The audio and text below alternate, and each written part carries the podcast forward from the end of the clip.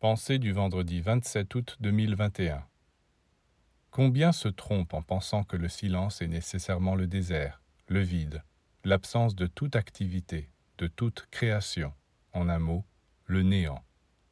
En réalité, il y a silence et silence, et d'une façon générale, on peut dire qu'il en existe deux sortes, celui de la mort et celui de la vie supérieure. C'est ce silence de la vie supérieure, justement, qu'il faut comprendre et dont nous parlons ici. Ce silence n'est pas une inertie, mais un travail intense qui se réalise au sein d'une parfaite harmonie. Il n'est pas non plus un vide, une absence, mais une plénitude comparable à celle qu'éprouvent des êtres unis par un grand amour et qui vivent quelque chose de tellement profond qu'ils ne peuvent l'exprimer par des gestes ou par des mots. Le silence est une qualité de la vie intérieure.